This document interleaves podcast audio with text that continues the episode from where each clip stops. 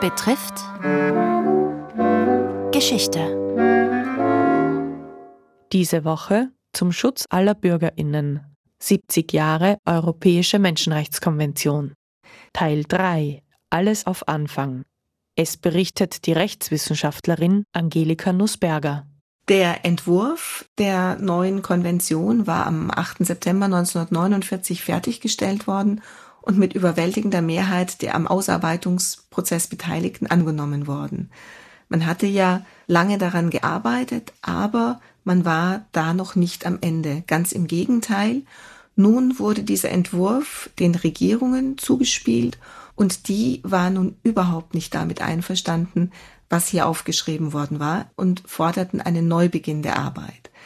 Wichtig ist, dass sie nicht in Frage stellten, dass es überhaupt eine Konvention geben sollte, aber sie hatten einfach andere Vorstellungen. Es gab zwei Philosophien. Die eine Philosophie war, eine allgemeine Liste von Rechten aufzustellen und dann einen strengen, effektiven Überwachungsmechanismus dazu zu errichten.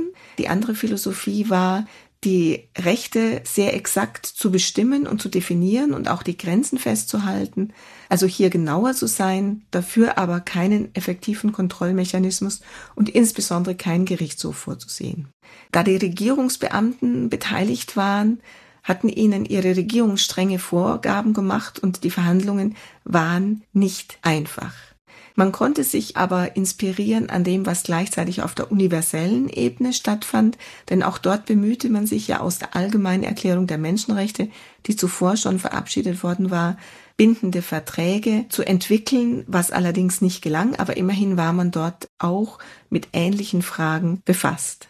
Im Ergebnis hat man dann einzelne Rechte gestrichen. Man konnte sich in der Tat auf bestimmte Rechte nicht einigen, wie das Recht auf freie Wahlen und das Recht, eine politische Opposition zu bilden. Also man nahm gerade die Rechte, die man als besonders politisch ansprechen könnte, aus dem Entwurf heraus. Nun ging der Entwurf wieder zurück an die beratende Versammlung, deren Entwurf ja verworfen worden war, und die war nun ihrerseits wieder nicht einverstanden mit dem, was erreicht worden war, und bemühte sich, ihren ursprünglichen Entwurf wiederherzustellen und all das wieder mit aufzunehmen, was gestrichen worden war, insbesondere auch wieder Eigentum, Erziehung und freie Wahlen und auch einen obligatorischen Gerichtshof und ein Individualbeschwerderecht. Die beratende Versammlung verabschiedete ihren Entwurf wiederum einstimmig, aber der wurde vom Ministerrat einfach nur ignoriert und die saßen am längeren Hebel, weil das waren die Regierungsvertreter. Es gab dabei verschiedene Positionen auch von den Verhandlungspartnern. Im Vordergrund standen einerseits Großbritannien und andererseits Frankreich. Großbritannien hatte eine ambivalente Position. Sie hatten ja die politische Inspiration für das ganze Unternehmen gegeben, auch letztlich mit Churchills Züricher Rede von 1946. Man kann da eine motivierende Kraft von britischer Seite darin sehen. Es waren auch herausragende britische Juristen an der Ausarbeitung beteiligt. Andererseits gab es das Gegenvotum des britischen Labour-Abgeordneten gegen den ursprünglichen Entwurf und die britische Regierung hat sich von Anfang an gegen ein effektives Kontrollsystem gestellt. Außerdem wollte sie eine Kolonialklausel, weil sie ja noch sehr viele Kolonien hatte und da sicher gehen wollte, dass sie über die Anwendung selbst würde bestimmen können.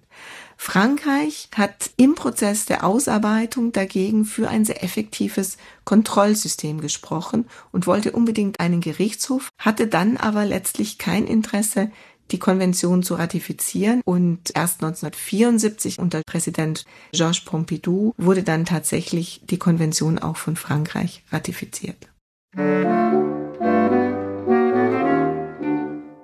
Alles auf Anfang der dritte Teil der Reihe zum Schutz aller Bürgerinnen 70 Jahre Europäische Menschenrechtskonvention.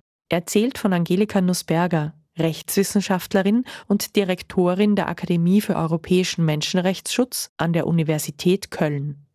Der vierte Teil der Reihe blickt auf die finale Fassung der Konvention. Gestaltung Barbara Wolfing, Redaktion Robert Weichinger.